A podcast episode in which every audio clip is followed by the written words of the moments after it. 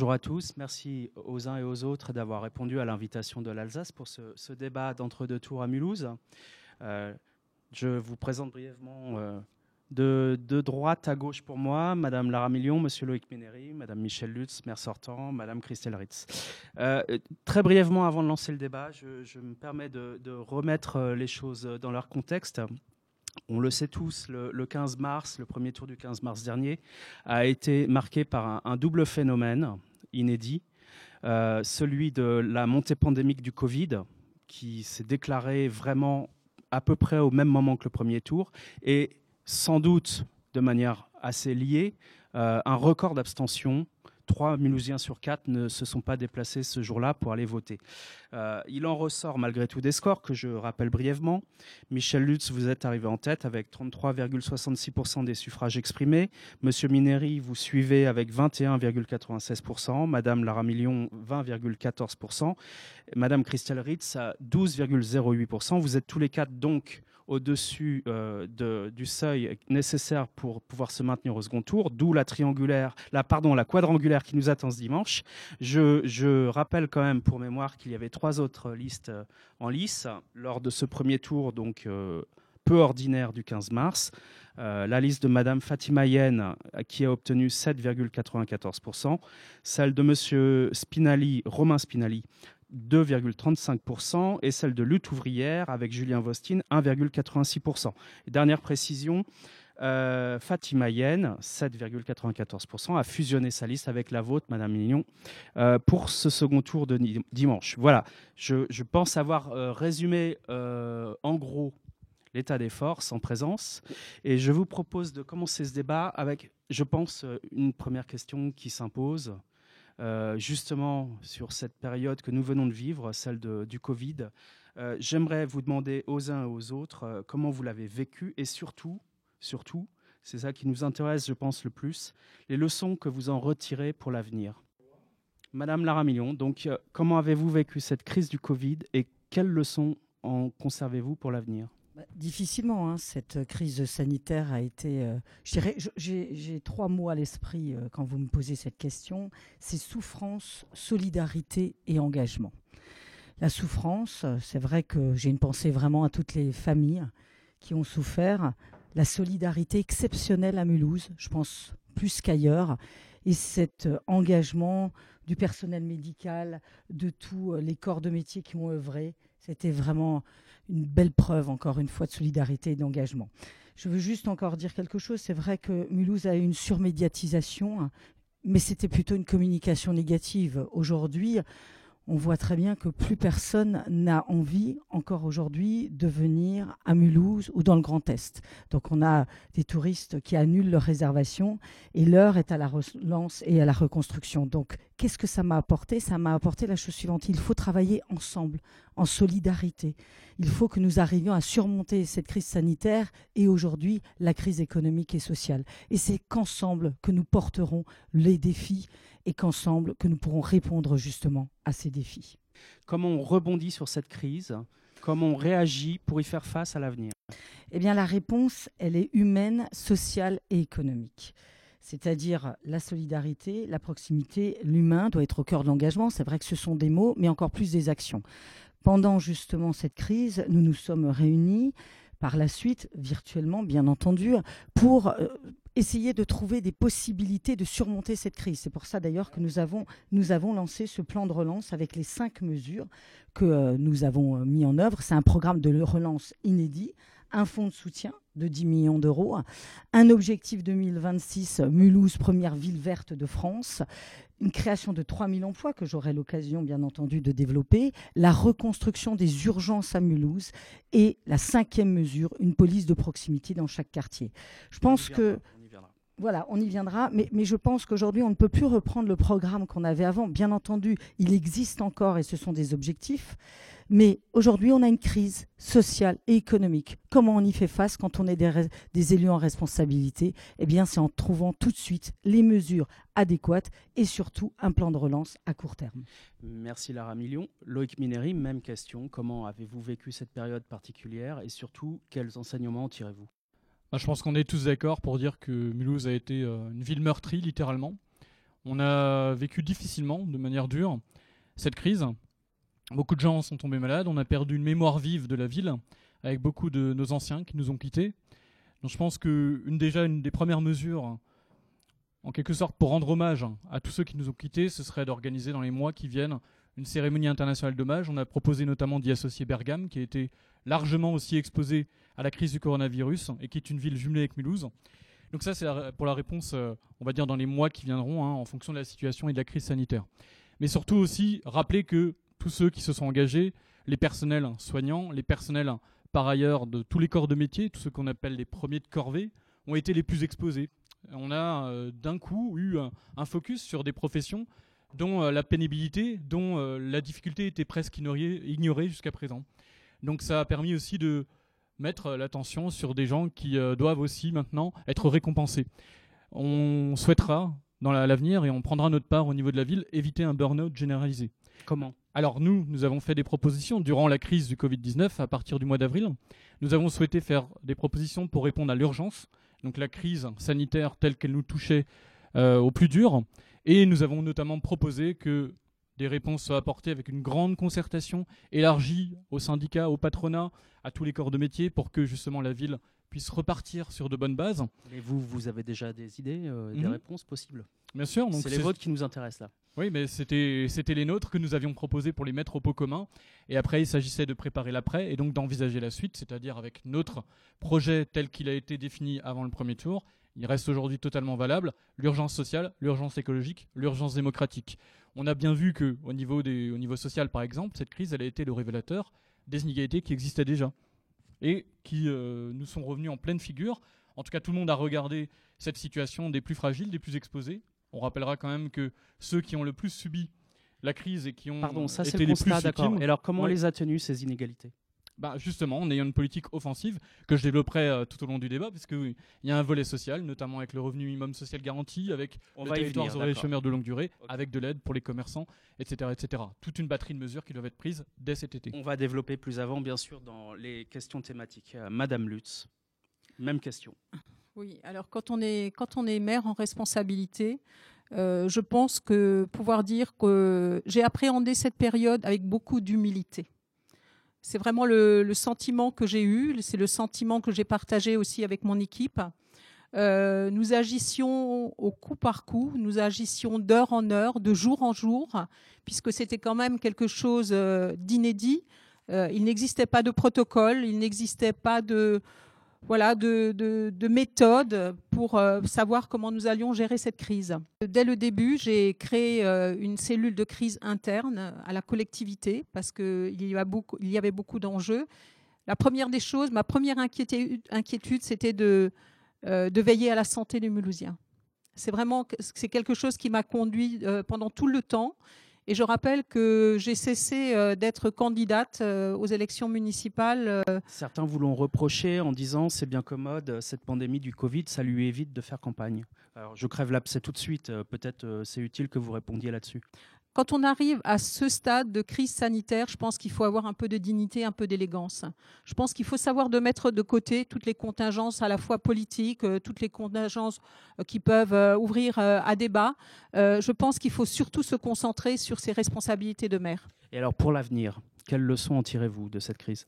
Eh bien, on s'est rendu compte que finalement, ce que nous avions proposé, pour revenir à la campagne municipale, ce que nous avions proposé au premier tour, répondait déjà à des enjeux qui finalement se sont déterminés après la crise euh, sanitaire.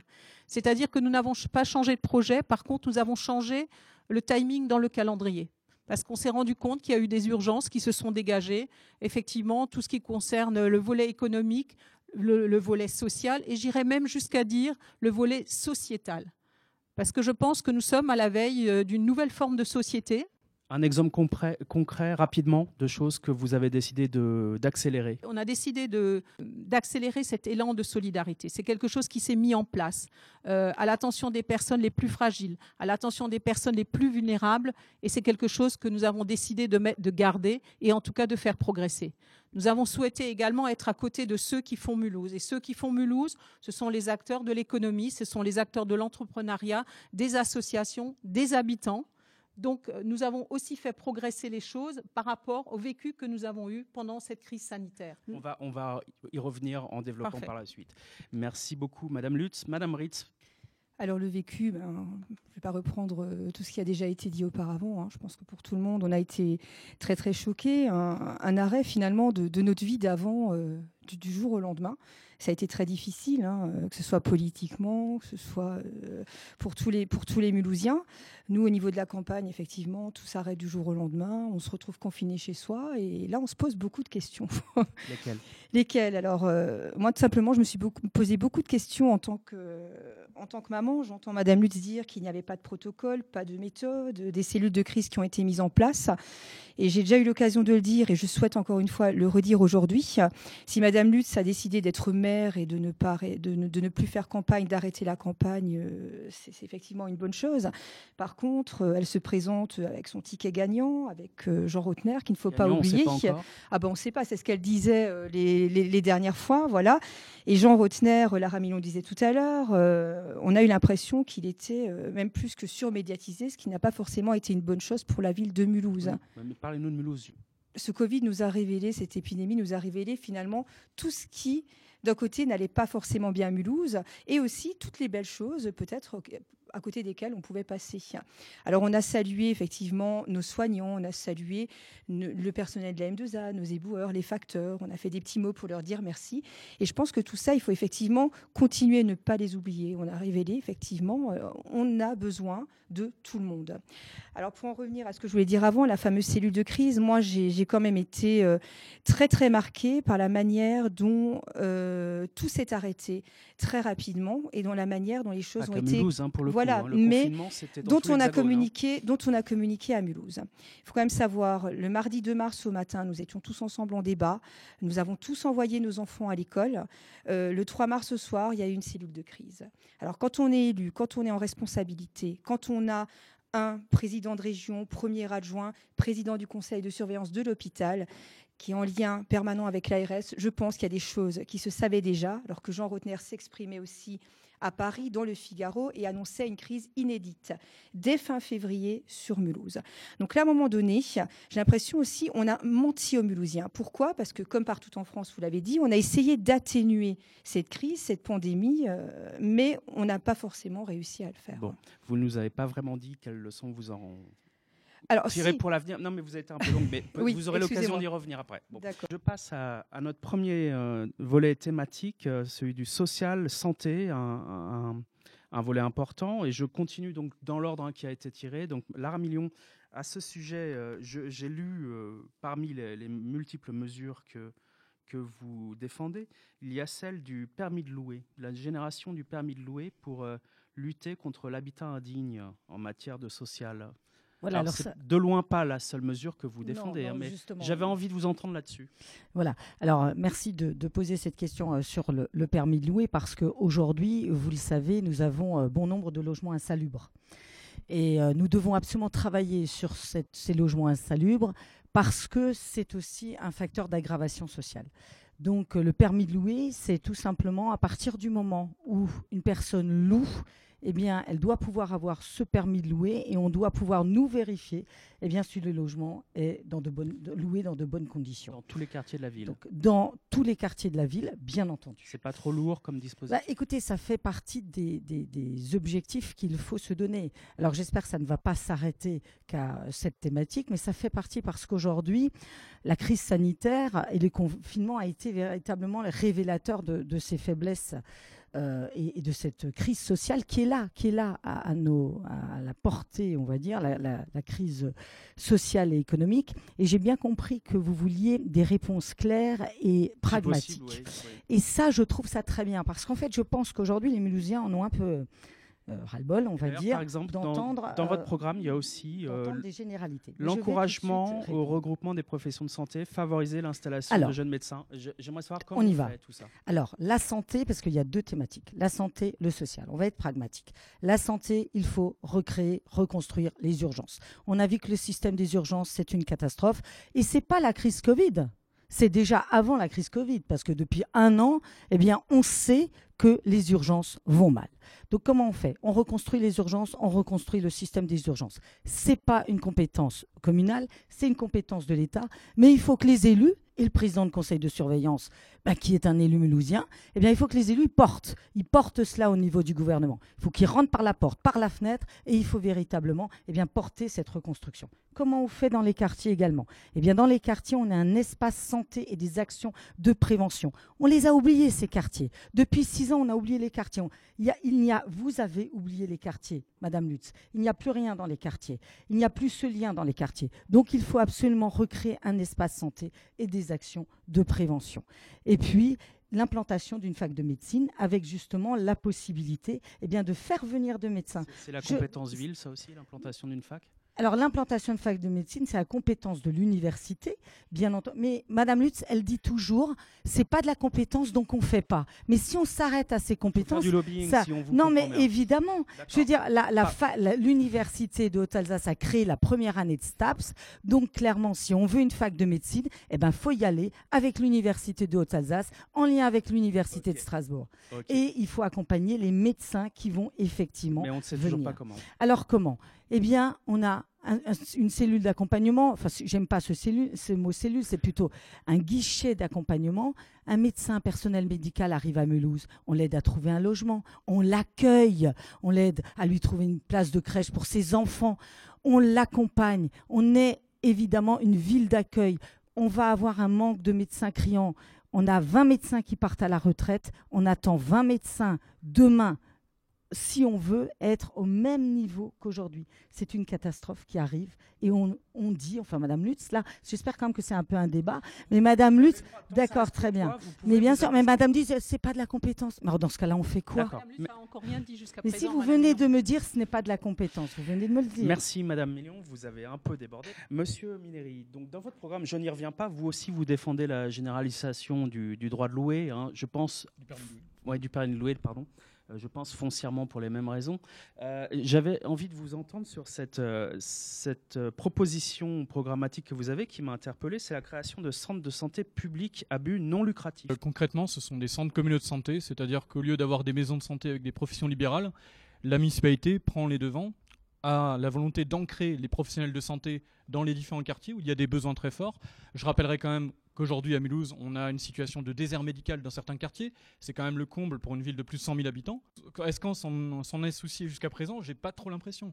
Donc il faut aller plus loin. Les centres communaux de santé, ça vise justement à ancrer des professionnels de santé, des généralistes, des spécialistes, en regardant les manques, notamment en gériatrie, notamment euh, pour ce qui concerne par exemple d'autres professions médicales. Et donc, en fonction de cela, ben, on crée des lieux. Alors nous, on a dit dès 2021 deux centres communaux de santé dans la ville. On verra Financés par la ville, donc. Hein. Bien sûr, bien sûr. Ce sont des personnes qui sont financées euh, par la commune et donc qui sont attachées à la commune. Ça permet aussi finalement de prévoir des conditions de travail relativement euh, relativement finalement euh, simples pour les professionnels de santé. Ils ne feront pas 60 heures, ils feront 35 heures. Ça permettra aussi de soulager les personnels de santé, du coup. Alors, il y a ça, mais il y a aussi le volet sport-santé. Je pense que toute la thématique de la prévention, de la sensibilisation et notamment la lutte contre les maladies et les pollutions passe par une, politique de sport santé beaucoup plus importante qu'actuellement. Actuellement, ça a été lancé, mais c'est pas encore généralisé. Il faut aller plus loin. Il faut que justement le sport santé soit un outil formidable pour prévenir les maladies, pour lutter contre les problèmes de santé. Et il y a encore un autre aspect, on a parlé tout à l'heure des urgences, effectivement, il va falloir arracher auprès de l'État, il va falloir être demandeur pour qu'on ait enfin un plan de soutien aux urgences, avec davantage de lits, avec aussi une restructuration des urgences et du bâti, avec des moyens humains matériels. C'est tout ce qu'ont demandé les professionnels de santé qui étaient dans la rue la semaine dernière. Donc un plan massif pour l'hôpital. Ce n'est pas juste euh, quelques petites mesurettes que l'État sera consentira à donner. C'est une politique de long terme pour prévenir la santé à la fois à l'hôpital, mais également dans la ville, de manière à soulager les urgences de manière décisive. Une dernière petite question très brève. Je vois que vous défendez aussi le principe d'une ville 100% accessible aux personnes handicapées. C'est à l'échelle du mandat? À l'échelle du mandat, on verra si on peut le faire, mais il y a du boulot. Hein. C'est un objectif qu'on doit se donner. La loi souhaitait justement obtenir que dès 2023, je crois, on atteigne ce, ce 100% accessible, ça a été repoussé, l'échéance a été sans cesse repoussée. Nous, on souhaite être, euh, finalement, on, souhaite accélérer tout simplement pour que les personnes à mobilité réduite puissent accéder aux divers lieux de la ville, aux divers services partout dans la ville. On, on considère que le droit à la ville, il doit être fait pour tous. Et je rappellerai quand même qu'à côté de la gare SNCF, on a une passerelle pas forcément dans les 6 ans, mais c'est un objectif qui doit nous déterminer, qui doit nous obliger à prendre les devants.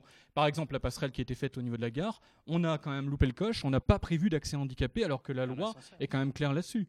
Non, la, passerelle qui a été faite à l'extérieur de la gare, on a, il a fallu attendre un an pour qu'on rajoute un accès pour les personnes handicapées. Bon, Je trouve ça inadmissible et c'est une légèreté dont les services, et notamment plutôt la municipalité, a fait preuve. Bon, Madame Lutz peut-être y répondra, et ça tombe bien, c'est son tour. Euh, Madame Lutz, vous, évidemment, vous répondez si vous souhaitez, mais moi j'ai aussi envie de vous entendre sur un des points forts de votre programme en, en matière de social et de santé. Vous désirez, vous avez l'intention, si vous êtes réélu, de lancer des états généraux de l'action sociale pour développer la politique municipale de soutien aux plus fragiles. Alors moi, je, trouve ça, pardon, sans taquinerie, assez général. J'aimerais bien savoir ce que ça veut dire exactement. Je vais commencer par le début. Mulhouse est quand même euh, reconnue comme étant une ville participative. Moi, je pense qu'en organisant les états généraux du social, je pense que d'une part, il faut écouter les, il faut écouter les habitants. Et c'est quelque chose que nous nous devons en tant qu'élus. Euh, on s'est rendu compte pendant cette crise, je reviens brièvement à la crise, qu'effectivement les, personnes les plus impactées étaient bien les personnes vulnérables ou fragiles. Ce sont des personnes effectivement qui ont besoin euh, du social. Je rappelle quand même que nous avons euh, plus de 6000 personnes qui passent dans notre service d'action sociale tous les ans. 6000 personnes qui sont suivies. Et pour rebondir, effectivement, euh, on a parlé du sport santé, par exemple. C'est quelque chose dont nous avons fait la promotion depuis des années. Parce que contrairement à ce que dit Madame Millon, et je pense qu'elle ne connaît pas bien ce dossier-là, et ça m'étonne parce qu'elle a quand même été élue dans l'équipe majoritaire pendant quelques années, nous avons un service de coordination santé depuis 25 ans qui s'occupe de tout ce qui est prévention dans les quartiers. Non, Madame Millon, vous me laissez parler maintenant. Euh, et en parlant des maisons de santé. Ça peut être un dialogue tant qu'il est courtois. en parlant de maisons de santé, je vous rappelle quand même que pendant le, pendant le mandat qui vient de s'écouler, euh, nous avons permis la réalisation de deux maisons de santé. Une troisième qui est en cours, qui est un projet privé, qui est sur Drouot, un quartier euh, très difficile. Et je pense que la, le rôle de la municipalité également, c'est d'accompagner et de faciliter ce genre de projet. Ce que nous faisons. Il y en a deux qui ont vu le jour et donc une troisième qui est un projet tout à fait privé qui est en train de sortir de terre. Mais je pense qu'il ne faut pas oublier euh, une chose. On parlait beaucoup des urgences. Alors je suis un peu contrariée parce qu'on parle beaucoup de mon premier adjoint. Mais euh, en effet, je peux entendre qu'il est président du conseil de surveillance. Moi, je pense qu'il faut aussi rétablir le rôle, mais ce n'est pas à moi de le faire. C'est lui qui le fera en temps voulu. Euh, je rappelle quand même qu'il y a une liste, celle de Madame Millon, où il y a des parlementaires. Moi, je pense que c'est surtout le rôle des parlementaires que de porter ce projet de reconstruction des urgences. Vous ne travaillez pas avec les parlementaires, Madame Lutz. Mais Madame Millon, laissez-moi terminer, s'il vous plaît. C'est une question.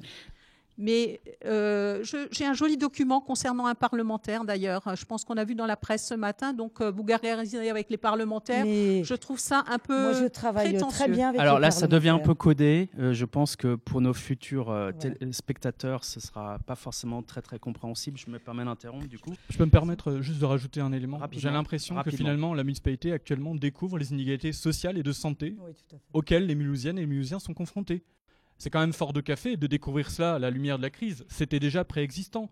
Donc, quand tout nous parle d'action sociale, pourquoi n'existe pas, n'existe-t-il pas de centre communal d'action sociale qui permet justement d'amplifier les politiques d'action sociale, d'accompagnement, d'accueil des publics. Vous opinez si vous avez lu notre programme, Mais obligatoire, le centre d'action sociale fait partie de notre projet. Ça fait 20-30 ans que dans les autres villes, c'est en place. C'est une décision que la municipalité Je crois qu'on a compris euh, ce qui vous divise là-dessus. Et pardon, juste une question. Depuis de nombreuses années, le président du conseil de surveillance, c'est toujours le maire de Mulhouse. Ça a toujours été les maires successifs de Mulhouse. C'était Jean-Marie Bockel, ensuite Jean Rentner.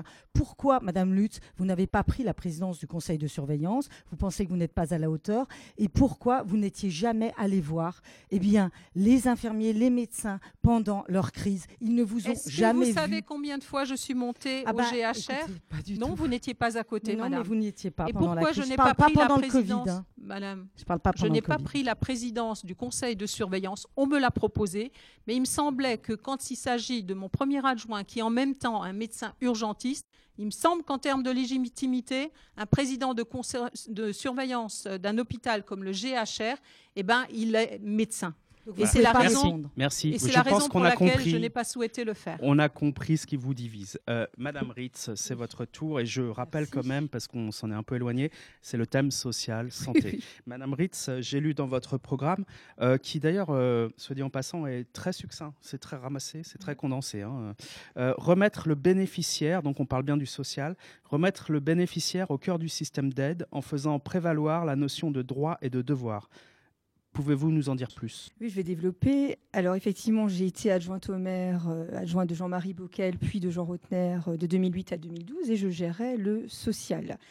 Voilà, donc euh, le, premier travail que j'avais entamé en arrivant, en ayant pris cette délégation, était de revoir un peu le système d'aide, d'octroi de subventions aux diverses associations.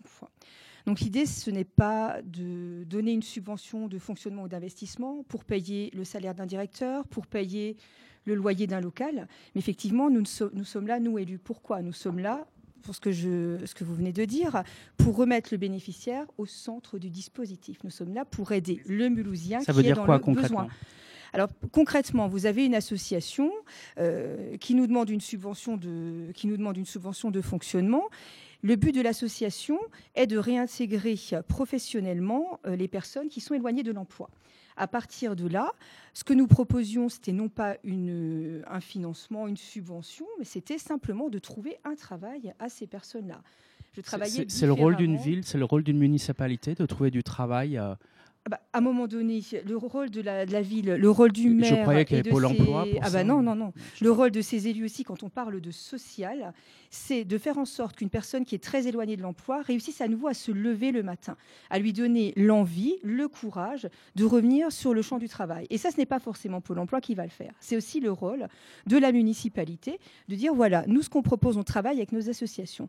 Qu'est-ce qu'on a aujourd'hui? On a pléthore d'associations qui font tout à peu près la même chose et qui ne touchent pas forcément le bénéficiaire. Je peux revenir sur l'aide alimentaire. J'ai été l'initiatrice du projet, et d'ailleurs qui a abouti, de l'épicerie solidaire des coteaux, où j'ai travaillé pendant plus de deux ans avec quatre associations dans les coteaux pour revoir cette aide alimentaire. Là encore, nous ne sommes pas là pour faire vivre une association, nous sommes là pour recentrer le bénéficiaire. Le bénéficiaire a besoin de quoi? Dignement, il a besoin de manger. une association comme si euh, elles en vivaient bien grassement. Je ne dis pas qu'elles en vivent bien grassement. Nous avons On beaucoup croire à vous non, non, non, non, non. Beaucoup d'associations effectivement, on le sait très bien de nos jours, les subventions de l'État baissent drastiquement, ont baissé drastiquement il y a quelques années. Chacun euh, un peu, voilà, ça part du gâteau. Euh, on ne veut pas trop euh, partager. certains ne partageaient même pas la liste des bénéficiaires. Nous, nous sommes là pourquoi Nous sommes là pour qu'une personne puisse dignement, par exemple, venir chercher une aide alimentaire. C'est pas ce qui se fait déjà. Alors, c'est ce qui se faisait euh, du temps où j'étais là. Là, je suis aussi en train de me poser des questions de je ce vois qui que Madame Lutz brûle d'intervenir. depuis des années. Moi, je pense que Madame Ritz, euh, ne, effectivement, est en décalage, ah puisque l'aide alimentaire existe toujours. Par contre, de dire que c'est notre rôle de trouver un emploi à chaque Mulhousien qui n'en aurait pas, il me semble qu'il y a une structure euh, étatique qui s'appelle Pôle emploi. Nous avons effectivement des associations et je pense qu'elles vont se fâcher quand elles vont entendre vos non, mais vous êtes, vous êtes totalement hors sujet. Mais vous savez pertinemment que nous avons des gens qui arrivent au service Vous ne savez même plus qu'il y a de l'aide alimentaire. Ah bah si, vous inquiétez pas, je le sais très bien, Madame Lutz. Moi, je n'ai pas été placée dans un siège d'élus. J'ai été élue en 2008. Voilà toute la différence mais vous n'y êtes pas entre vous et moi. Je n'y suis pas restée. Dois-je vous rappeler pourquoi? Vous voulez que je le rappelle devant tout le monde? Vous n'étiez d'ailleurs pas là, Madame Lutz. Je ne suis pas sûre que les, voilà. les, électeurs se déterminent. Ah oui, oui.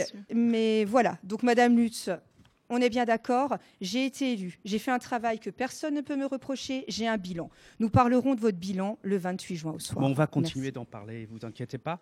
Et on passe au deuxième thème. Deuxième thème, éducation et jeunesse, un autre thème d'importance. Euh, Madame Million, dans votre programme, vous parlez de la création d'une coopérative municipale de matériel scolaire. Ça m'a interpellé, j'ai trouvé ça euh, intrigant. Voilà.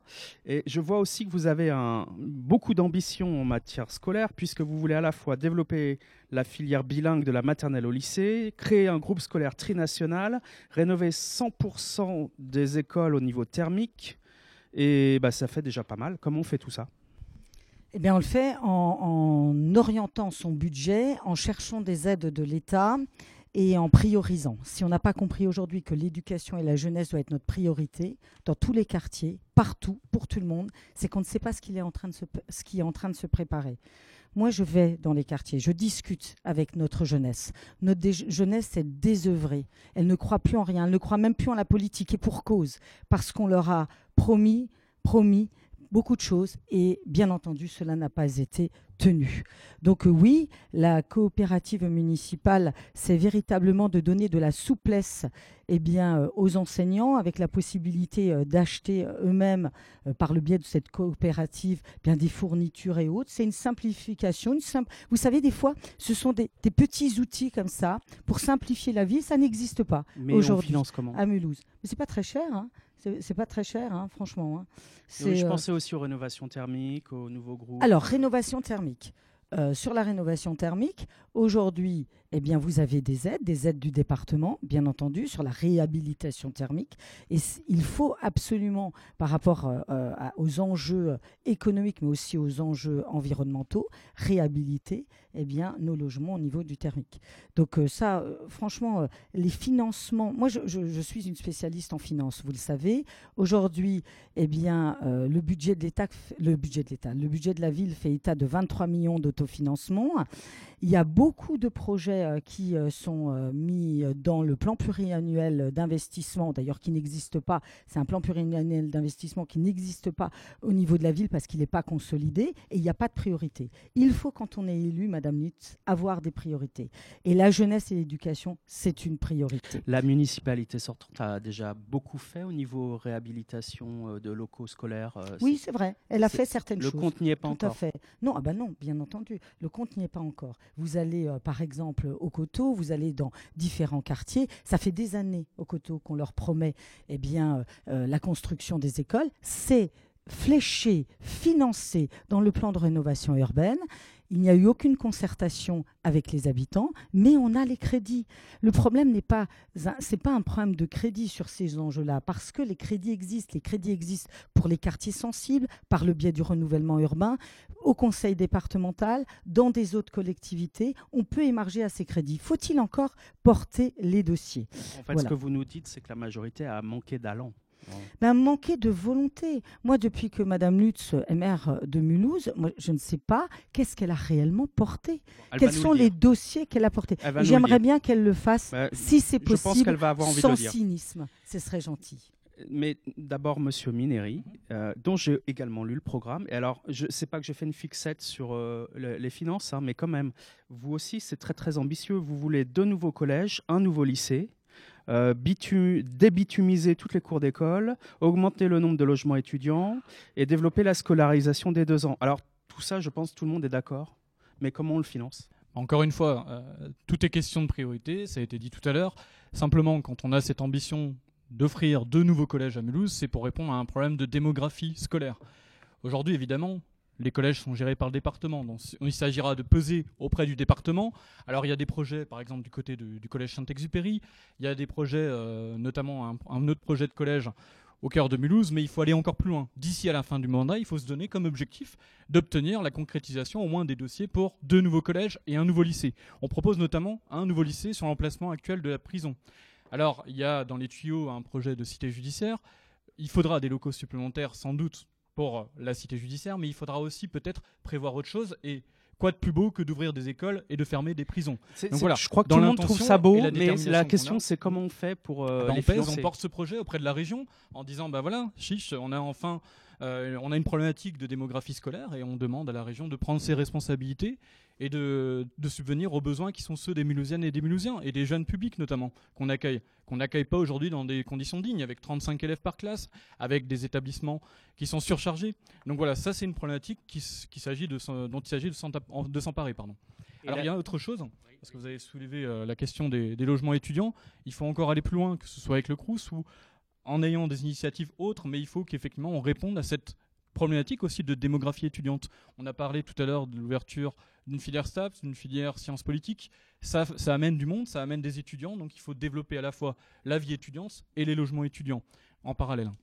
Donc euh, voilà, c'est un ensemble d'actions. Mais sur, sur la question de l'école, hein, parce que j'aimerais revenir là-dessus, la question de la rénovation est très importante. Si on veut accueillir, encore une fois, nos élèves dans de bonnes conditions, et si on veut notamment les éveiller à autre chose que finalement des bitumes dans des cours d'école, leur permettre d'avoir accès à des potagers pédagogiques, débitumiser les cours d'école, c'est pas forcément compliqué. Rapidement, l'enjeu, mmh. l'importance de cette débitumisation. Bah déjà, c'est pour créer, créer, des îlots de fraîcheur.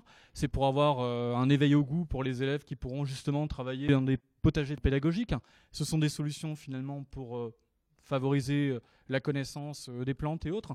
Donc ça, ça se fait facilement et on peut solliciter des chantiers d'insertion qui peuvent intervenir dans les écoles pour justement débitumiser les cours d'école et permettre aux élèves et aux enfants d'avoir accès à la nature, à un bout de nature et à un endroit de respiration dans leur cours d'école directement. Rapidement. Sont déjà financées les trois rénovations des collèges, parce qu'en tant que vice-présidente des finances, je peux vous le dire, et la création d'un nouveau collège. C'est dans le plan pluriannuel d'investissement du conseil départemental. Très bien.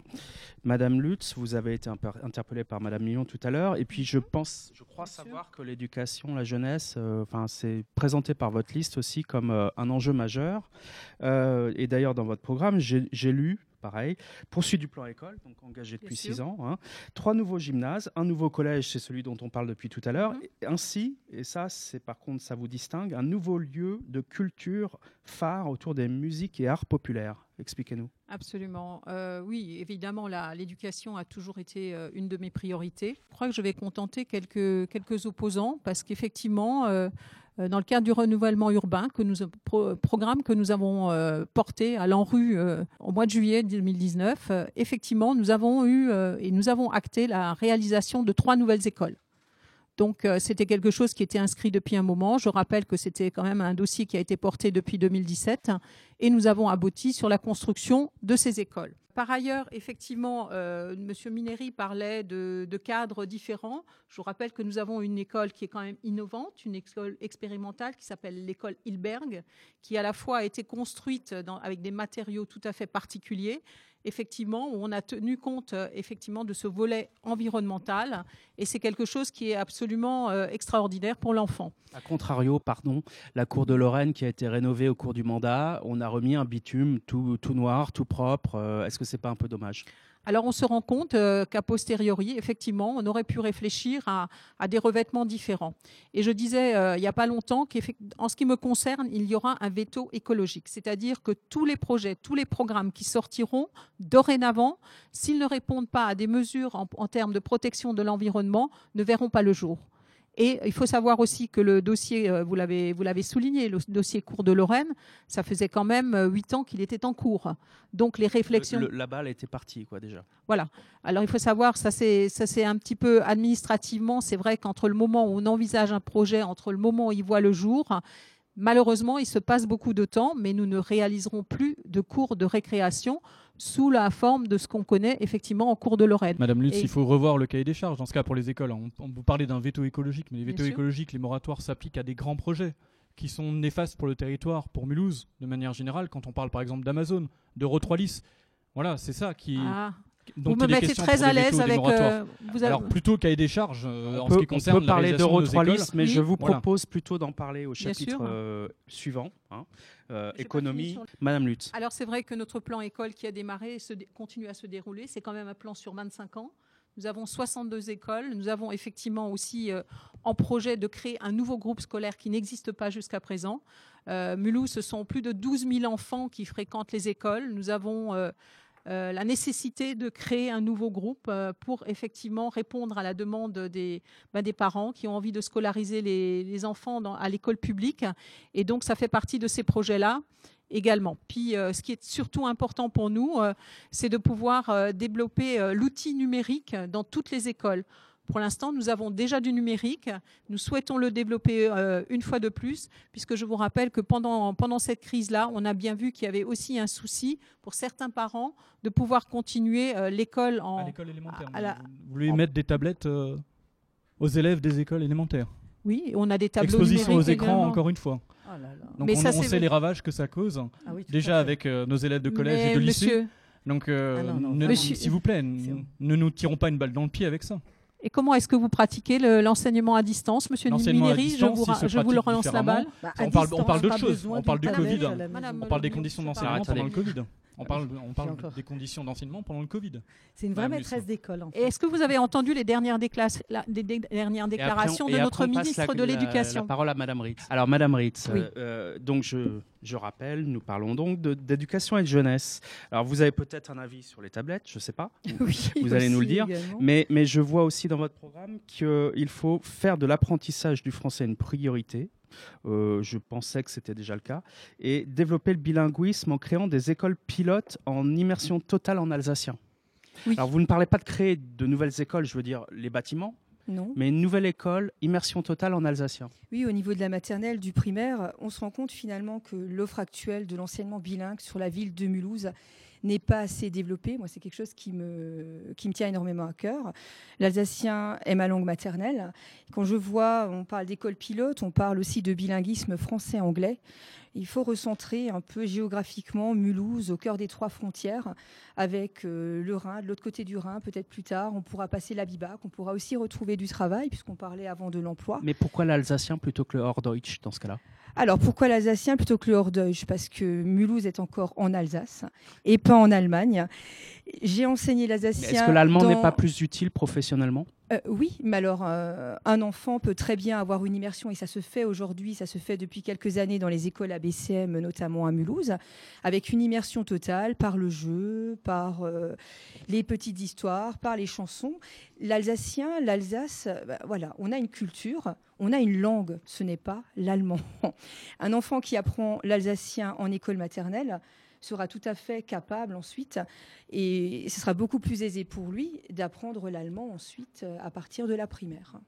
Et alors votre avis sur les tablettes au fait? J'ai euh, assuré la scolarité et je continue à assurer la scolarité de mes jumeaux qui sont au CP ils n'ont pas de tablette. Euh, c'est quelque chose qui est totalement proscrit, euh, tout comme la télé. Je pense qu'un enfant en primaire n'a pas besoin de tablette. la continuité pédagogique. La continuité pédagogique se fait. Il y a des librairies, voilà, à Mulhouse. Nous avons du papier, nous avons des livres. L'outil livre, c'est quelque chose de très important pour un enfant. Un livre, c'est quelque chose que l'on manipule, c'est quelque chose de vivant. Ça n'a rien à voir avec une tablette. Apprendre à lire tourner une page, s'arrêter, poser un marque-page, reprendre la lecture le lendemain. Je pense que c'est beaucoup plus riche pour un enfant que de travailler, surtout en primaire, sur une tablette. Est-ce que, l'un exclut nécessairement l'autre? Non, mais de nombreuses études euh, nous poussent quand même à retarder l'utilisation de tablettes, de tout ce qui est multimédia pour nos enfants. Et donc juste pour conclure et pour revenir là-dessus, euh, vous estimez que l'apprentissage du français aujourd'hui n'est pas une priorité? Alors c'est pas, de le faire. C'est pas ce que j'ai dit. Aujourd'hui. Ah, si, c'est dans votre programme. Euh, oui, donc c'était vraiment de faire du français une priorité. Pourquoi? Parce que nous devons encore et toujours à Mulhouse, peut-être aussi plus qu'ailleurs, lutter contre un enseignement qui peut être communautariste. Nous le savons, à Mulhouse, nous avons encore des problèmes de communauté, des problèmes, Madame Lutz va peut-être m'arrêter ou pas, d'écoles coraniques dans les caves de certains immeubles, dans certains quartiers de Mulhouse, et de faire de cet apprentissage du français une priorité, de faire venir des mamans, de leur apprendre aussi le français pour qu'elles puissent aider leurs enfants en français à l'école.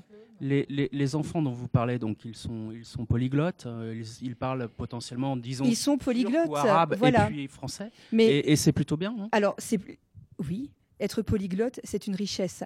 Par contre, quand un enfant de 6 ans doit traduire à son maman, son papa, des papiers administratifs. Alors, c'est aux parents qu'il faut apprendre le français, alors. Voilà, voilà. Ce qu'on appelle les élèves bilingues en devenir. Oui, mais bon, je pense qu'il faut vraiment le développer. Donc, donc, vous parliez en fait des parents. Oui de faire entrer les parents dans les écoles ce que je disais tout à l'heure, pour que les mamans, les papas puissent aussi s'approprier cette Alors, c'était rédigé de manière un peu elliptique dans, votre programme. J'ai compris qu'il s'agissait des enfants. Non. D'accord, très bien. Euh, quiproquo euh, purgé. Économie, environnement, euh, je, je, prends l'initiative d'y ajouter la fiscalité locale. Et, quelque chose m'a frappé, Madame Ritz, c'est que dans votre programme, il n'y a pas un mot là-dessus. Pas un mot. Je ne sais pas si vous voulez baisser, augmenter ou laisser les taux tels quels. Je ne sais pas, c'est pas indiqué. Et puis, donc, en matière d'économie et d'environnement, euh, j'ai vu que vous vouliez à la fois repenser les pistes cyclables, je cite, hein, repenser les pistes cyclables, mais à la fois redonner une place à la voiture en ville. Alors, j'ai du mal à suivre, vous allez m'expliquer parce que je suis un peu lent. Et, puis enfin, j'ai bien vu que vous souhaitiez mettre l'accent sur le localisme, c'est-à-dire, je vous cite, mettre en avant nos producteurs locaux et se fournir auprès d'eux pour la préparation systématique des repas dans les cantines scolaires et périscolaires. Systématique, donc ça veut dire dans toutes. Voilà. Alors, ça fait, beaucoup de questions. Oui, c'est vrai. Alors, au niveau de la fiscalité, bien sûr, nous devons, je pense qu'on est tous d'accord là-dessus, baisser la fiscalité. Je proposais aussi d'un ah, point de vue. baisser, baisser? Baisser les taux? Alors, soit la maintenir. Alors, ah, je sais pas, c'est vous la candidate. Baisser ou, ou, les maintenir? Alors, la maintenir, voire essayer de la baisser. On va parler simplement d'un point de vue Donc économique vous ne de pas nos commerçants. en la matière? Non, mais en tout cas pour ne pas les augmenter. Pour nos commerçants, nos commerçants propriétaires, que ce soit dans l'hypercentre ou ailleurs. Voilà, ils ont subi euh, de plein fouet l'épidémie. Euh, il serait bon peut-être que nous pensions à diminuer la taxe foncière, par exemple, pour les, les commerçants propriétaires. Je parle bien des commerçants propriétaires. On propose également un fonds d'aide aux commerçants. Parce que je pense que c'est. la taxe foncière, on compense comment? Ah ben on compense comment? Au niveau de notre budget, on peut l'équilibrer euh, certainement différemment, faire des coupes. Euh, dans d'autres choses. qu'il y a encore du gras dans le budget municipal actuel? Ah bah il reste toujours. Il, y a des postes il reste toujours, il reste toujours des. Dans le personnel, dans le service rendu à la population? Alors, si je dois revenir au personnel, mais bon, je voulais en parler tout à l'heure euh, au niveau de la sécurité. L'économie, je pense que ça en fait partie. Oui, l'économie en fait partie. Alors l'économie, je pense qu'on peut faire des coupes, pas forcément drastiques dans notre budget, mais on peut le faire. Hein. On peut le faire, ça n'a jamais été fait. Alors tout simplement, nous ne sommes pas, très loin. Euh, reparlons des, projets euh, Mulhouse Métamorphose. Alors, on a 600 000 euros qui partent dans des conteneurs qui sont posés à droite à gauche. Est-ce que ça, c'est vraiment utile? Est-ce que c'est de l'aide directe aux Mulhousiens? Euh, Voilà, ce serait peut-être un bout de budget qu'on pourrait réinjecter ailleurs. Vous me demandez où je trouve les sous. Donc voilà, je vous donne, un, exemple, un exemple concret. Il en faut un peu plus d'autres hein, quand même. Oui, il en faut un peu plus d'autres, mais il y en a d'autres. Pour baisser la taxe foncière. D'accord. Et alors, donc, cette histoire, alors, j'ai pas bien compris du coup qui vous voulez favoriser entre les cyclistes et les voitures? Parce que tout le monde, il faut que tout le monde puisse venir en ville. On ne sait pas trop comment. Alors, nous savons pertinemment, à Mulhouse, finalement, notre pouvoir d'achat se situe à l'extérieur de la ville, pour que les personnes qui viennent dépenser à Mulhouse puissent accéder au centre-ville et aux autres commerces euh, qui ne sont pas dans la périphérie, mais toujours dans la ville de Mulhouse. Nous avons besoin que les personnes accèdent en voiture. Ils ne vont pas venir de la couronne mulhousienne à vélo. Ça, c'est la première des choses. Vous me parlez d'économie. Moi, je vais vous parler de l'usine Peugeot. L'usine Peugeot, voilà. L'usine Peugeot emploie, elle emploie des Mulhousiens. Nous ne pouvons pas fermer l'usine Peugeot parce que nous, serons une voiture, une ville que personne ne le propose avec 0% de voitures et 100% vélo. Ce qui doit être fait, qu'attendent nos cyclistes Ce ne sont pas du tout des pistes cyclables comme celles qu'on a vues fleurir il y a quelques semaines. D'ailleurs, il y en a une qui a disparu aussi rapidement. Madame Ritz. Qu'elle oui, qu'elle avait, qu'elle, était apparue. Oui, oui, oui. Il suffit simplement d'avoir un trajet qui soit entièrement sécurisé. Ce que nous, les cyclistes, nous voulons pour nous, pour nos enfants, pour nous déplacer, pour aller au travail, c'est de trouver un endroit sur la chaussée qui soit totalement sécurisé. Ce qui n'est pas du tout le cas aujourd'hui quand on voit toutes les peintures jaunes qui sont apparues partout, parce que tout le monde est en danger, que ce soit le cycliste, que ce soit l'automobiliste, que ce soit le piéton. Voilà. Merci Madame Ritz. Madame Lutz, euh, donc je rappelle que nous parlons d'économie, d'environnement. Euh, pour la fiscalité, je passe rapidement là-dessus. C'est clair, dans votre programme, vous dites stabilité des, taux. Par contre, vous, vous, développez ce concept de ville du quart d'heure. Alors, tout le monde ne, ne sait pas encore peut-être de quoi il retourne. Qu'est-ce que c'est Comment on y parvient surtout Et quel est l'intérêt? Alors la ville du quart d'heure, euh, comme je l'ai déjà dit tout à l'heure, euh, pendant la crise du Covid, on s'est rendu compte que les gens cherchaient à consommer en proximité. L'idée de la ville de quart d'heure, c'est de trouver un endroit dans chaque quartier, répartition sur l'ensemble du territoire de Mulhouse, où les gens trouvent à moins d'un quart d'heure de chez eux, que ce soit à pied ou que ce soit à vélo, ce qui leur est nécessaire. Hein. Hein. Madame Millon, écoutez, euh, qui est le concept, puisque personne ne l'a compris, de la ville du quart d'heure, c'est de dire il faut que les gens puissent trouver à proximité une nouvelle façon de consommer, une façon proche de consommer, Et en tout cas, c'est le concept de la ville du quart d'heure. Et en quoi est-ce déterminant? C'est déterminant. Nous l'avons vu euh, pendant le confinement. Je pense qu'il était essentiel que les gens puissent de nouveau consommer dans le quartier dans lequel ils sont ou dans un quartier à côté et d'éviter peut-être ces centralités, de vouloir toujours consommer à l'extérieur de Mulhouse ou consommer euh, que en centre-ville. Il faut attendre la crise pour voir euh, ces réalités qui sont déjà connues. Non, de Monsieur toutes et Minéry, tous, euh, si vous aviez années. lu notre programme du premier tour, nous y étions déjà largement Non, dans la ville de fabuleux, quart hein. quart C'est- d'heure. Finalement, vous avez eu plein de révélations pendant cette crise. Vous allez avoir deux minutes. Et puis pour pendant six Voilà. ans, les révélations Euh, n'étaient pas là. Sur l'environnement, puisque c'est aussi le, le- le thème, euh, Madame Bien Lutz, euh, vous, votre équipe souhaite développer les espaces verts au cours de la prochaine mandature, les Mhm. augmenter, augmenter les espaces naturels protégés de 20%, Mhm. planter 3000 arbres. Ouais, c'est pas juste pour faire joli.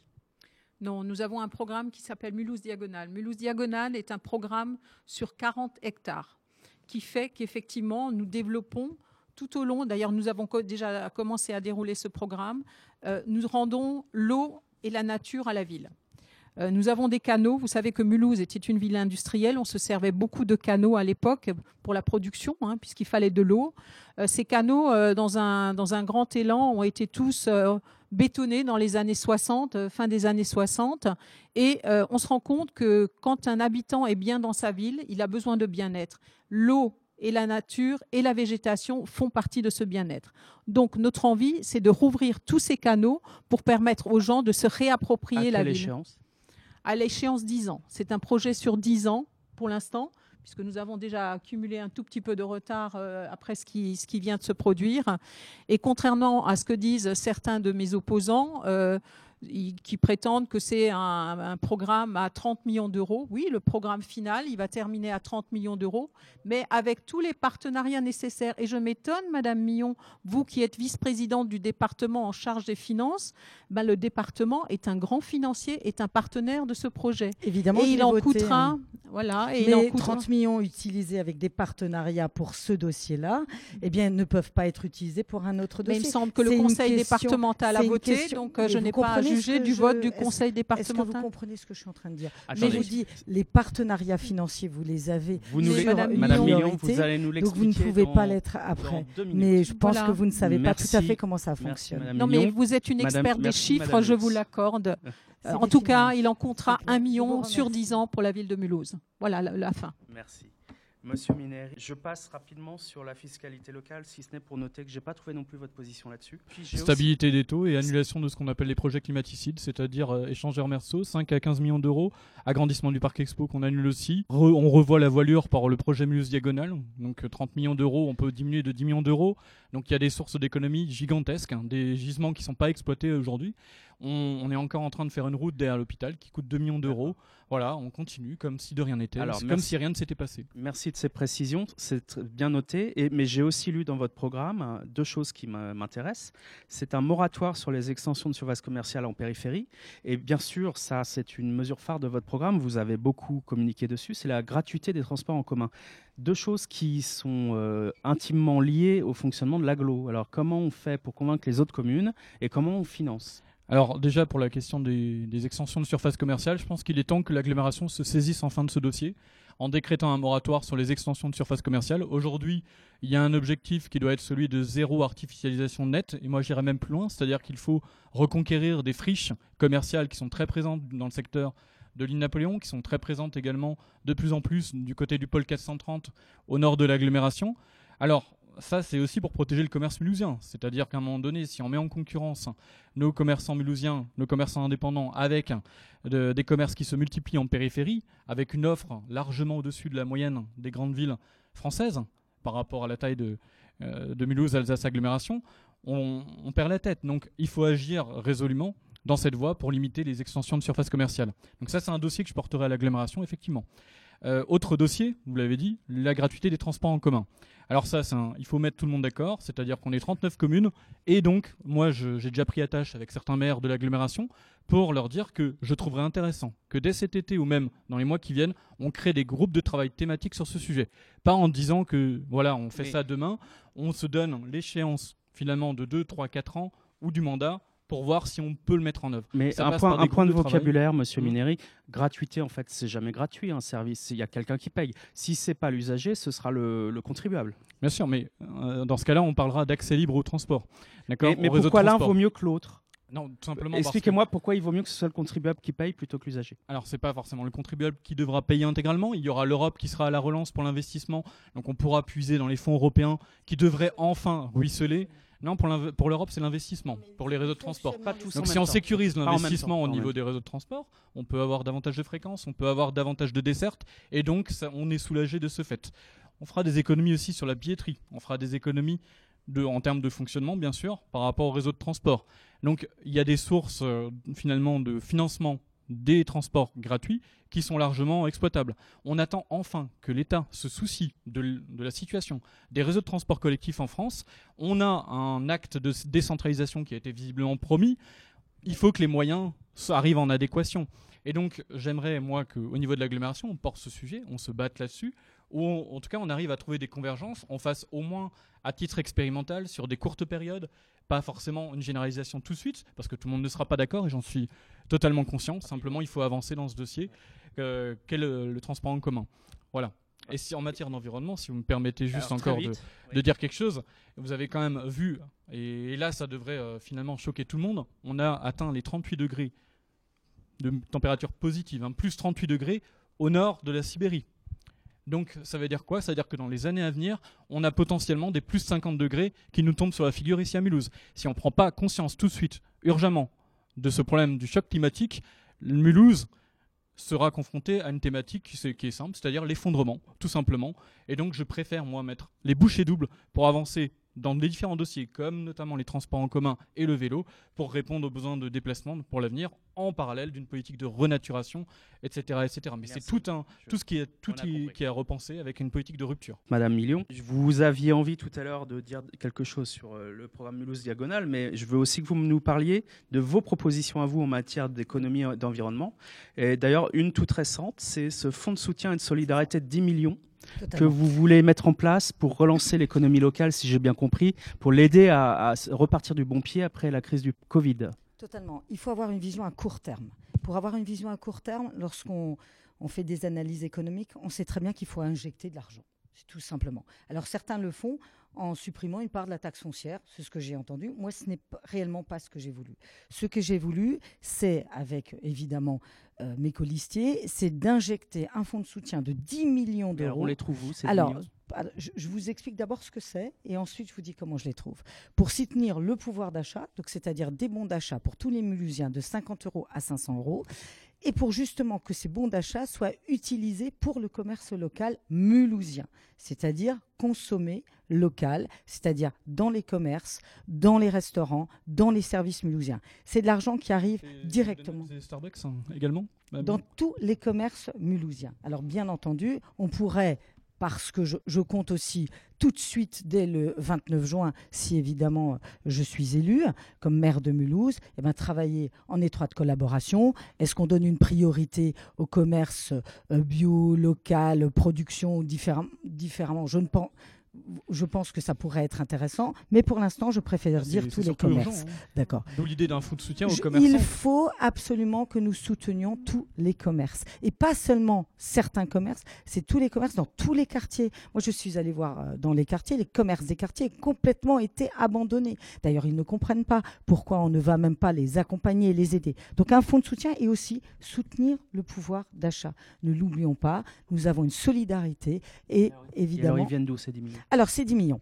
Donc, ces 10 millions, on sait très bien, euh, ça va être un peu technique quand même, hein, que le compte administratif euh, que nous allons avoir euh, dans quelques mois eh bien, va nous donner environ 3 à 4 millions d'euros entre ce qui a été prévu et ce qui est réalisé, c'est-à-dire 3 à 4 millions de mous. D'accord? On a un autofinancement de 23 millions d'euros. Et donc, de cet autofinancement de 23 millions, je ponctionne 6 millions d'euros tout de suite. Parce que si des commerces ferment, on a moins de taxes foncières, on a moins aussi d'économies. Et on a évidemment plus de problématiques. C'est un vrai investissement tout de suite. Ça, c'est pour le fonds de soutien et de solidarité. Bien entendu. Et sur la fiscalité. le temps file. Alors, un mot sur, la fiscalité et un autre sur l'environnement, quand même. Bien sûr. Donc, sur la fiscalité, euh, nous n'augmenterons pas les taux de fiscalité en sachant que je vous rappelle que pour le moment, euh, l'année prochaine, euh, c'est que la taxe foncière, parce que la taxe d'habitation va être complètement euh, supprimée. Et alors, en matière d'environnement important. Alors. en matière d'environnement, j'ai entendu que vous avez parlé d'objectifs. J'étais contente, parce que la dernière fois, vous m'avez dit que vous, vous n'étiez pas dans ces idées d'objectifs. Donc, nous, on a un objectif, objectif 2026, Mulhouse, première ville verte de France. Donc, ça, veut dire quoi? C'est un slogan Voilà, c'est un slogan. J'y arrive. Mais non, pas du tout. C'est pas de la com. C'est pas de la com. alors. C'est pas de la com, c'est un objectif. Vous aussi, avant, vous avez parlé d'objectifs et il faut se donner des objectifs. Alors concrètement, on fait quoi? Concrètement, on fait un plan, un vélo pour chacun, pour justement développer et pour que chaque citoyen eh puisse avoir un vélo. On crée 30 km de pistes cyclables, mais pas ce gaspillage financier qui a été fait par la ville de Mulhouse on, ne fait rien pendant six ans, on fait moins d'un kilomètre de pistes cyclables et ensuite on en crée partout. C'est très insécure. Et voilà, des zones de rencontre où dans tous les quartiers, où on privilégie les piétons, les vélos et que les accès euh, riverains et des îlots de fraîcheur dans toutes les écoles et dans tous les quartiers, on vient de voter au conseil départemental une subvention de 40% pour tous les îlots de fraîcheur eh bien, qui sont créés dans les collectivités. Et 5000 arbres, dont 300 au centre-ville. Beaucoup d'autres mesures. Et je dirais juste en conclusion que c'est une urgence aujourd'hui et on l'a tout à fait compris. On passe au quatrième et dernier thème avec vous. Et je, donc sécurité et urbanisme. Et j'ai envie de vous entendre sur ce projet de création d'une police de proximité dans chaque quartier. Alors vous l'avez, vous le disiez tout à l'heure en matière de commerce, vous trouvez qu'on a trop fait pour le centre-ville, pas assez pour les autres quartiers. C'est pareil pour la police Je n'ai pas dit qu'on a trop fait. Ah. J'ai dit attention.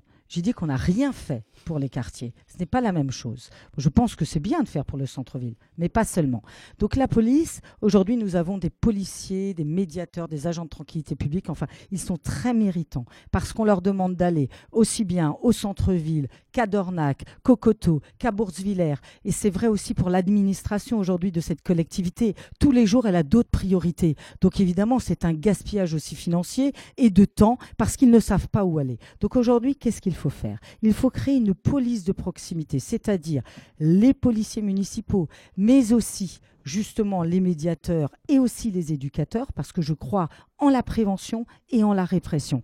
Il faut être évidemment dans les quartiers pour accompagner, pour répondre aussi et pour euh, évidemment répondre à cette sécurité qui aujourd'hui n'existe plus malheureusement parce que c'est plutôt l'insécurité eh bien, dans certains quartiers et les chiffres en témoignent. Une expression m'a fait sursauter, c'est peut-être un peu fort, mais ces zones de non-droit. Vous parlez de développer l'éclairage intelligent pour lutter contre les zones de non-droit. Totalement. Il y en a à Mulhouse donc. Bien sûr, il y a des zones de non-droit à Mulhouse, il y a des zones où on ne rentre plus, il y a aussi des zones où euh, les habitants n'osent plus aller parce que de toute façon, eh bien, n'ont plus le courage euh, de sortir le soir après 19h ou 20h parce qu'il n'y a pas assez d'éclairage.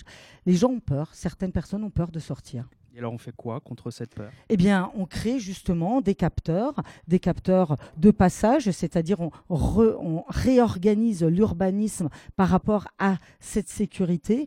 Et euh, c'est assez simple en fait. Hein. Lorsqu'il y a un passage piéton, eh bien, on peut très bien éclairer le passage piéton à partir du moment où les personnes euh, y passent. Je veux dire, c'est assez simple, mais faut-il encore non?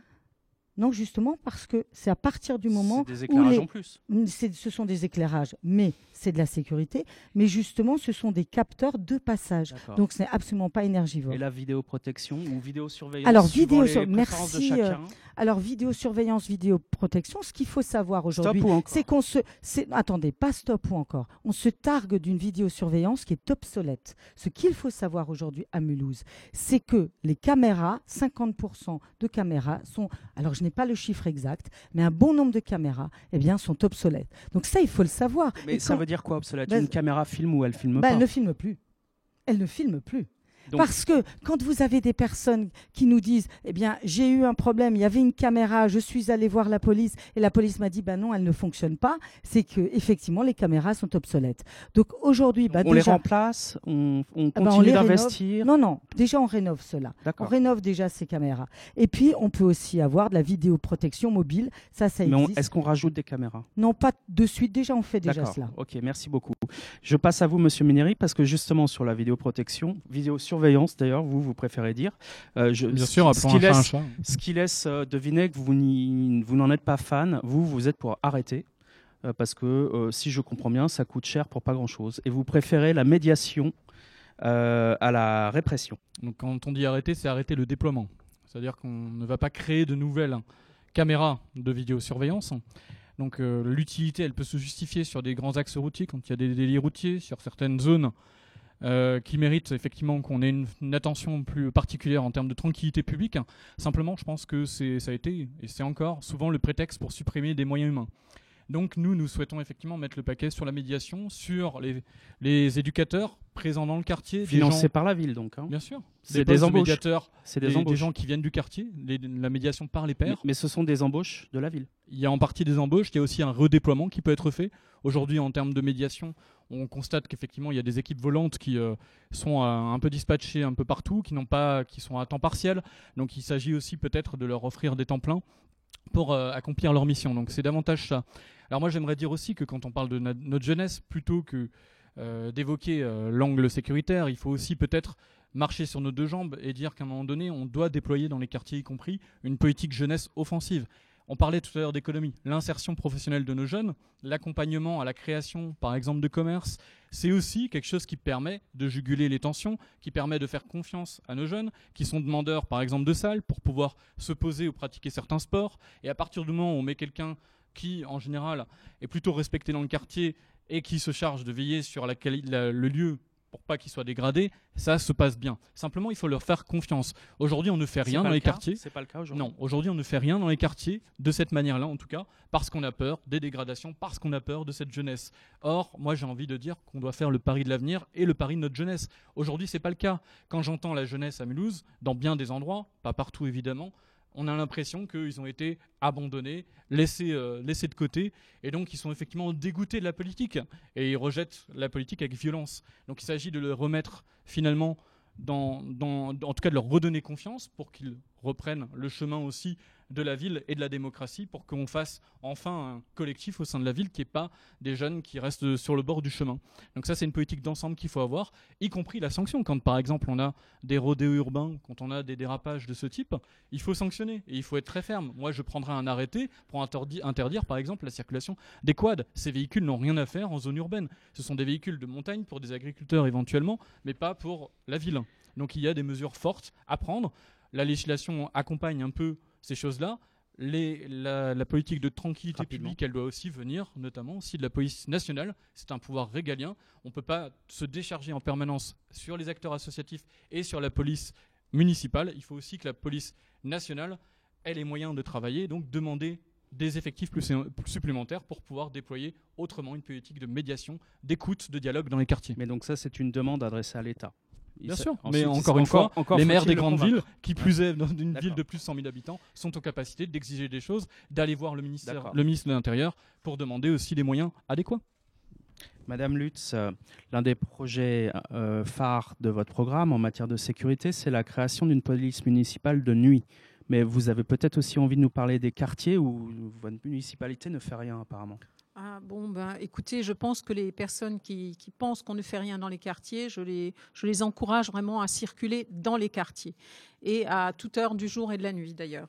Euh, oui, la police municipale de nuit, c'est quelque chose que nous avons testé maintenant depuis deux étés pendant la période estivale. Euh, on s'est rendu compte qu'effectivement, il y avait beaucoup, beaucoup plus d'incivilité qui était pratiquée. Ben, évidemment, euh, le temps est favorable, les gens ont envie de sortir, ça crée des incivilités. Donc, nous avons testé pendant deux saisons estivales et on s'est rendu compte que c'était une vraie demande des Mulhousiens. Donc, nous allons instaurer une police municipale H24. Sans création de poste, c'est un redéploiement avec des créations de postes qui sont déjà, qui sont déjà budgétés, en tout cas que nous souhaitons euh, budgéter. Combien, Alors, il faut savoir. Alors, pas j'ai vérifié. Madame Millon, est-ce que vous savez combien coûte un agent de police? Par an? Oui, entre 40 et 50 000 euros par an, plus 2 000 euros d'équipement. Ce sont les chiffres. Alors c'est bizarre parce que le, budget, de la police municipale a diminué depuis 5 ans. Madame Mion. Alors combien on a, on a, quand même la preuve qu'il faut davantage peut-être investir sur notre jeunesse que pour le tout sécuritaire. Hein. Moi je j'entends ça, je Attendez, dis, bah, voilà, la conclusion c'est celle-là. Monsieur Mineri, vous avez eu la parole. Madame Lutz, donc continuez effectivement. Et donc si vous en créez, combien? Et sur la base, pour l'instant, on a créé, on veut créer 5 postes supplémentaires. Sur la base. Rappelez-nous l'effectif actuel. L'effectif actuel, c'est 70 personnes qui comportent à une cinquantaine de policiers, plus des agents de la tranquillité publique, plus des médiateurs. Et donc 5 postes de plus sur la durée du prochain mandat. Hein. Tout à fait. D'accord. Euh, en sachant que, je précise quand même, pour parler de redéploiement, c'est sur la base du volontariat que les agents travailleront de nuit. Ils sont Ça les rassurera, je crois. Absolument.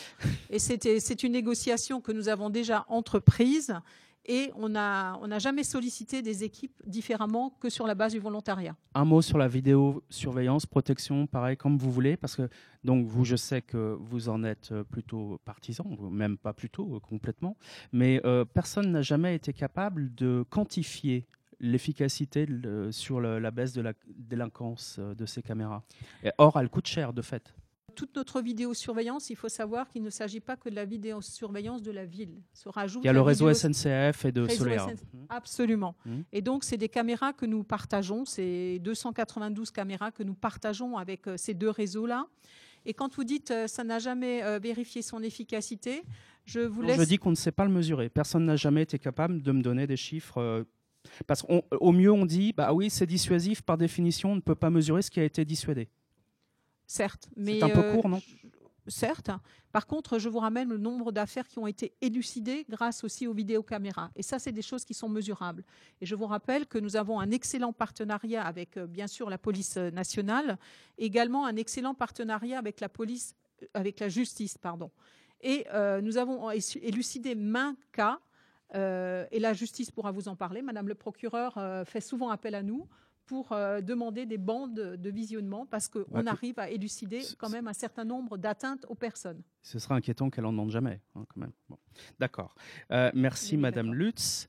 Madame Ritz, euh, vous êtes la dernière à évoquer ce sujet de la sécurité et de l'urbanisme. D'ailleurs, je m'aperçois qu'on n'a parlé que de sécurité. Hein. C'est peut-être de ma faute. Je lis dans votre programme que vous êtes pour un fort renforcement des effectifs de la police municipale donc là, je ne sais pas si je vous redemande comment vous le financez en baissant les impôts, mais ça peut être intéressant quand même.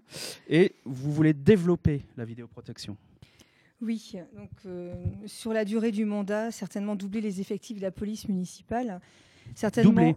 Oui, doubler. Donc on est à 140 postes pour le coup. Oui, nous avons des agents de la tranquillité publique, nous avons des, nous avons des médiateurs qui aujourd'hui euh, font de la médiation, sont certainement présents dans les quartiers. Mais je pense qu'à un moment donné, la prévention, voilà, ça suffit. Il faut passer à la répression. Alors, on a beaucoup parlé d'épidémie, on a beaucoup parlé de Covid. Madame Lutz nous invite à, ce, qu'on se promène dans les rues de Mulhouse et je le fais à toute heure du jour et de la nuit. Euh, je suis présente à Bourse-Filaire, au Drouot, euh, rue Saint-Nazaire. je vous invite peut-être à m'y accompagner. Oui, voilà, c'est Bourtefillère. L'avenue Aristide-Briand, où nous avons vécu un confinement à deux vitesses. Madame Lutz, je vous, je vous le rappelle tout de même.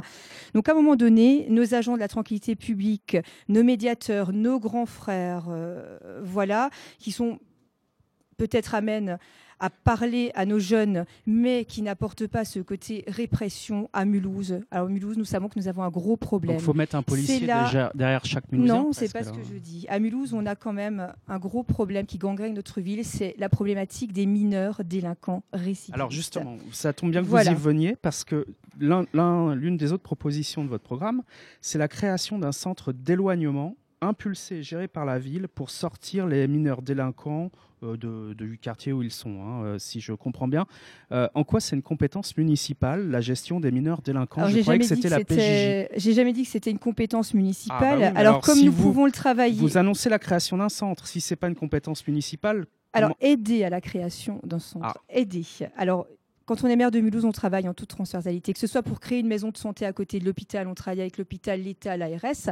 Quand on parle de mineurs délinquants qui gangrènent notre ville, on a un problème de sécurité. Gangrène, le mot est fort. Hein. Ah bah non, mais c'est la vérité.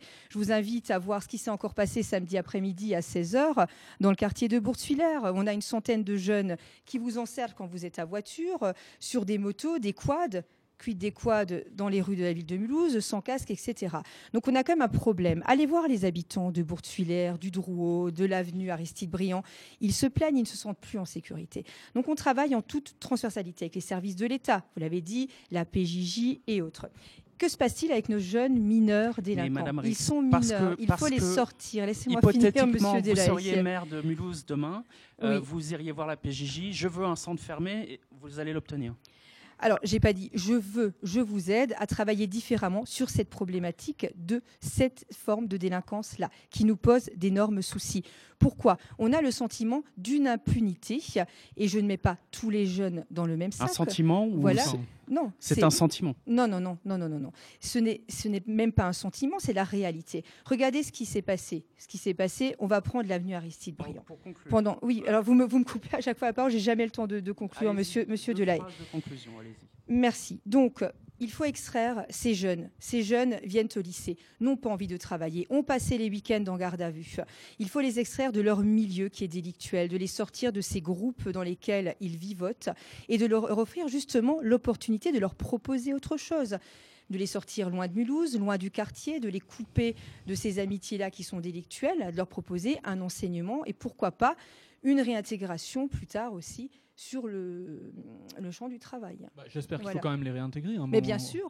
J'ai pas dit que je voulais les mettre dans une case. le but, c'est ça. on les extrait simplement, on les éloigne. Il faut davantage une politique de jeunesse. Il faut une politique de soutien justement aux familles pauvres. Vous imaginez On a vu, Monsieur Minéry, que ça, ça, ne, ça entre, ne marche entre pas. quatre murs pendant le confinement. Je crois que ça, ne marche pas. Personne ne s'attend. Personne ne s'attend à ce que vous soyez d'accord sur ce sujet, ni d'ailleurs sur les autres. C'est juste triste d'entendre ça. Il nous reste à vous offrir chacun deux minutes de conclusion. Donc, euh, pour la conclusion, ce que j'aimerais dire déjà, c'est qu'il faut appeler à voter en masse Mulhouse Cause Commune. Aujourd'hui, le choix est simple. Le choix, c'est entre six années supplémentaires de majorité Lutz-Rotner, de majorité de droite, de majorité sortante, ou alors on fait le choix d'une équipe renouvelée, motivée, à l'image de Mulhouse, qui porte un projet responsable, un projet porteur d'avenir, avec des réponses pour le quotidien et pour le long terme. Donc, il est temps de tourner enfin une page, d'écrire un nouveau chapitre et de relancer finalement l'histoire de Mulhouse.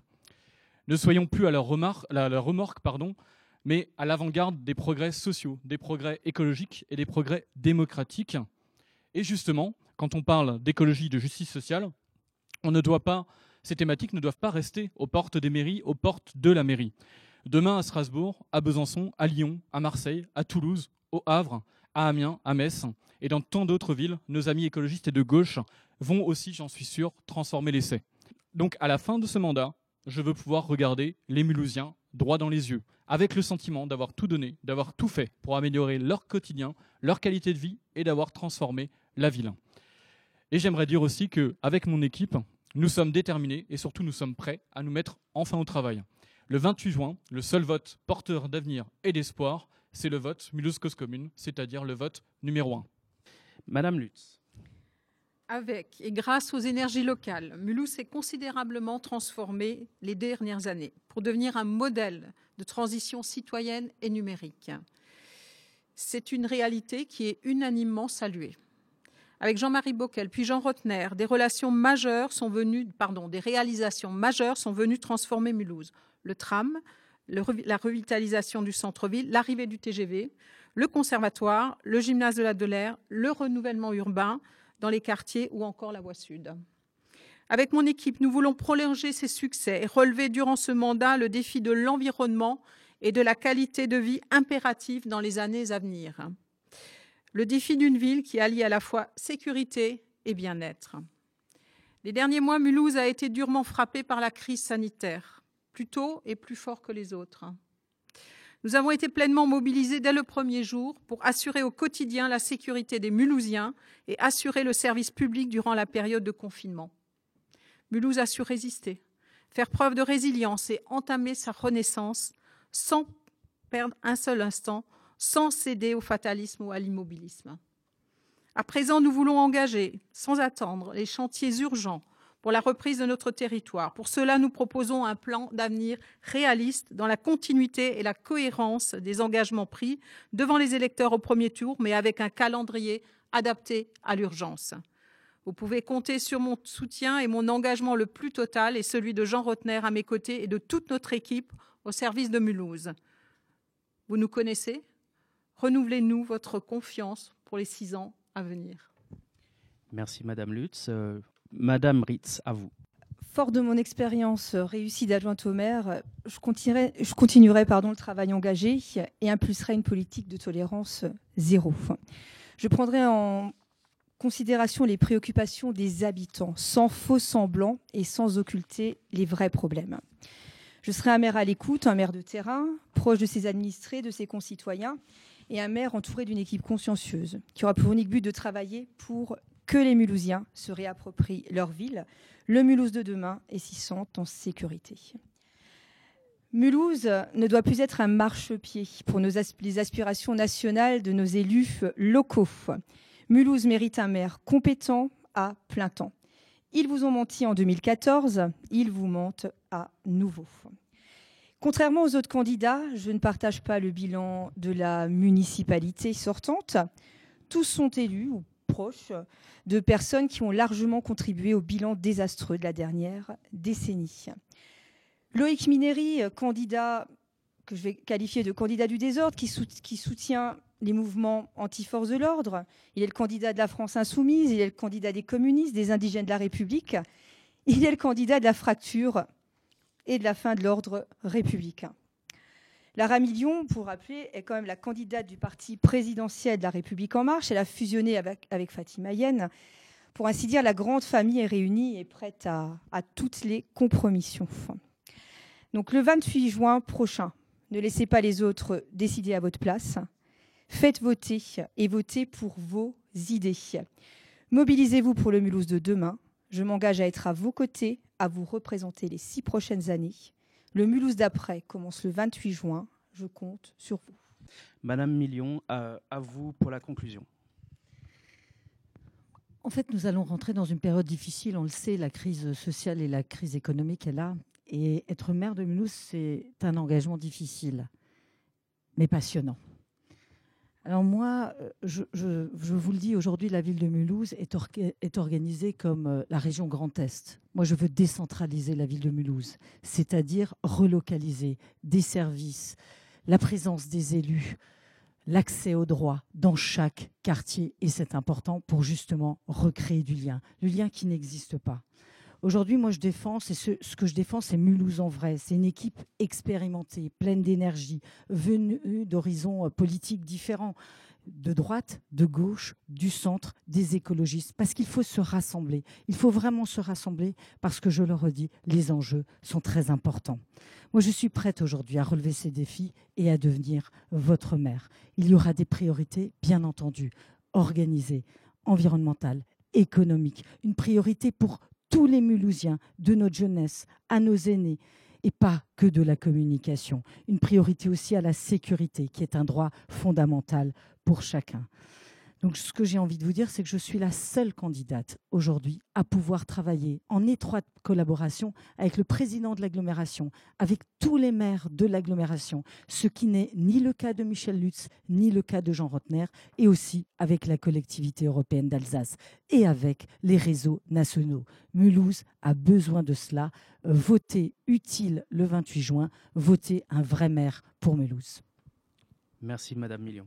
Il me reste à, vous remercier tous les quatre. Les échanges ont parfois été un peu vifs, mais globalement sont restés courtois. Je crois qu'en plus, euh, on a, on a eu le temps d'entrer suffisamment dans le détail pour mieux saisir ce qui vous divise, ce qui vous oppose, ce qui vous, parfois, les choses sur lesquelles vous vous retrouvez, ça peut exister aussi. J'espère en tout cas que le compte rendu de ce débat qui paraîtra euh, sur le web et dans notre édition papier de mercredi permettra d'éclairer les Mulhousiens avant le choix de dimanche. En tout cas, c'était exactement notre but. Merci. J'oubliais MNE qui le diffusera également. Voilà, merci à tous.